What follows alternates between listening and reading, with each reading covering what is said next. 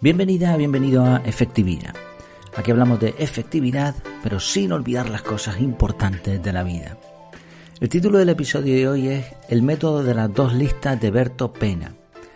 El método de las dos listas de Berto Pena, Alberto Pena. Estoy leyendo su libro, Gestiona mejor tu vida, y encontré en el libro el método de las dos listas que ya lo había incluido en un artículo que tengo con, con, un montón de métodos de productividad personal, de organización personal, algunos integrales, algunos, bueno, de diferentes tipos.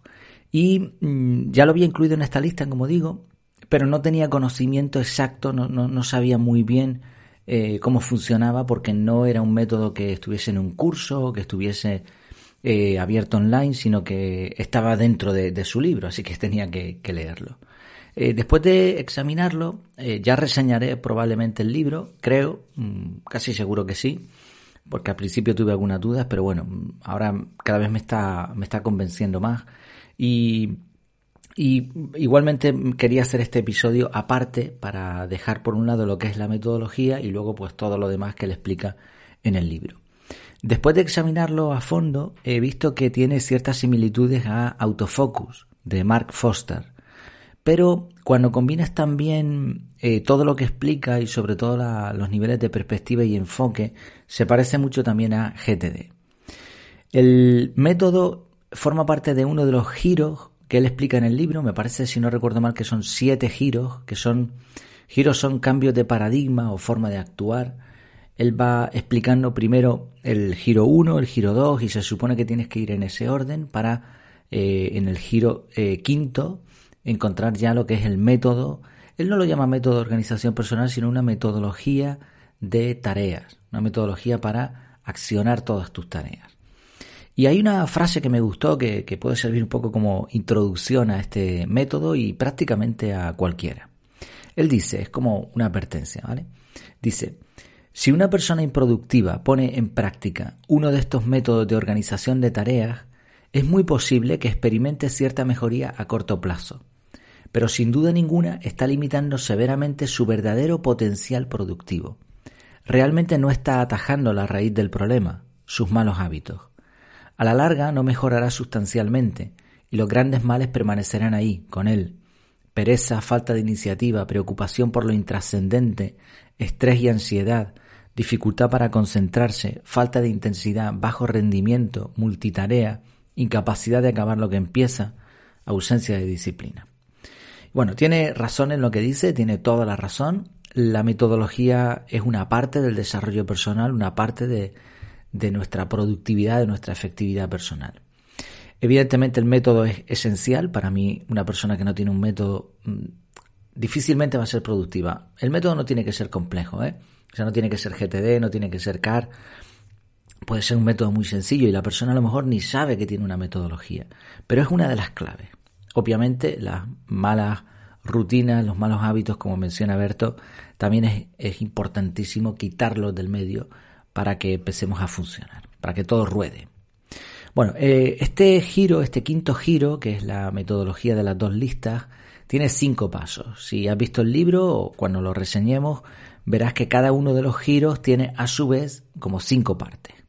Entonces vamos a ir paso por paso para así explicar el método y bueno, al final veremos algunas conclusiones a ver qué te parece. El paso primero eh, serían las dos listas. Él propone solamente dos listas, lista de entrada y lista de salida. En la lista de entrada van todas las nuevas tareas que van surgiendo durante el día, así que diríamos que es una lista de captura. La diferencia es que todas las tareas que están pendientes para hacer algún día se van a quedar en esta lista de entrada. O sea, sirve para capturar, pero también para guardar tareas. La segunda lista es la lista de salida, que son las tareas que hay que hacer en el mismo día. Al final del día o de la jornada laboral hay que hacer, hay que haber tachado todas las tareas. Ese es el objetivo del método. Y para estas dos listas hay dos revisiones, una a primera hora y otra a última hora. Hablamos de primera y última hora del día natural o bien de la jornada. La primera revisión es al terminar la jornada. Hay que mirar la lista de entrada, es decir, las capturas, las tareas pendientes. Y tienes que tomar una decisión, analizar rápidamente y decidir si las dejas ahí pendientes para un día futuro o las mueves a la lista de salida para hacerlas al día siguiente. La segunda revisión es al comenzar la jornada y se hace sobre la lista de salida, las cosas que vas a hacer hoy. Esta revisión sirve para repasar y prepararte mentalmente para la acción. Es como decir, bueno, esto es lo que tengo que hacer hoy y, esto es lo que, lo que quiero hacer y, quiero prepararme para ello y mira, esto lo puedo hacer en este momento, etc. O sea, es una revisión del día, digamos. Estas dos revisiones son fundamentales para que el método funcione. Él propone una tercera lista mm, que es opcional. Esta lista sería la lista permanente. Es decir, tareas que puedo hacer en cualquier momento. No tienen una fecha específica, o sea, no se tienen por qué hacer hoy, pero tampoco hay por qué dejarlas para más adelante. Son tareas normalmente de, pequeño calado que podrían incluirse en cualquier hueco del día, como vamos a ver después en otra parte del método. Vale, ya tenemos el paso 1, que serían las dos listas. El paso 2 serían las tareas clave. Al analizar la lista de salida, la lista de tareas para hoy. Por cierto, yo en vez de lista de entrada y lista de salida, yo le cambiaría el nombre a lista algún día, lista hoy o lista en cualquier momento. Y ya está. Pero bueno, eso es una cosa mía. Bueno, las tareas clave. Al ver la lista de salida, las de hoy, las tareas para hoy, hay que determinar las tareas más importantes que sí o sí debemos hacer y que por su naturaleza nos van a exigir más capacidades deberían ir a primera hora del día cuando estamos más frescos. Y esto me llamó la atención porque aquí Berto se da cuenta de que más allá de cronotipos y de historias, lo suyo es hacerlo pues cuando te levantas, es cuando, o poco tiempo después, ¿no? Es cuando estamos más frescos, no al final de la jornada que estamos ya hechos papilla mental. El paso 3 es el minuto de oro. Si te entra una tarea que no te interrumpe una tarea clave de estas que hemos visto en el paso anterior, una tarea que exige todo tu potencial, y esa tarea que te ha entrado va a durar menos de un minuto, hazlo ya. Esto sería el minuto de oro. Se parece también a, a los dos minutos, la regla de los dos minutos, de los tres minutos, de algunas otras metodologías muy famosas. Y el paso cuatro serían las tareas periódicas. Hay tareas que por su naturaleza hay que repetir cada cierto tiempo. Bueno, él propone ponerlas en momentos específicos del día. Y aquí en esta parte sí veo un problema grande en el método, porque él dice lo que hay que hacer, pero no cómo. Y claro, estamos hablando de un método.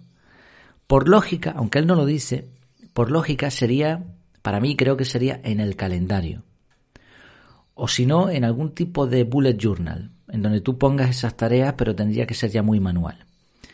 Bueno, si lo pones en el calendario, pues lo puedes repetir, se pone para repetir los mil lunes, miércoles, viernes, o todos los días a las seis, o una vez cada 10 días a las 5 de la tarde. Pero claro, si tú lo pones en un bullet journal o en el calendario, ya exige que a la hora de las dos revisiones ya no solo puedes revisar las listas, ahora deberías revisar también el propio calendario.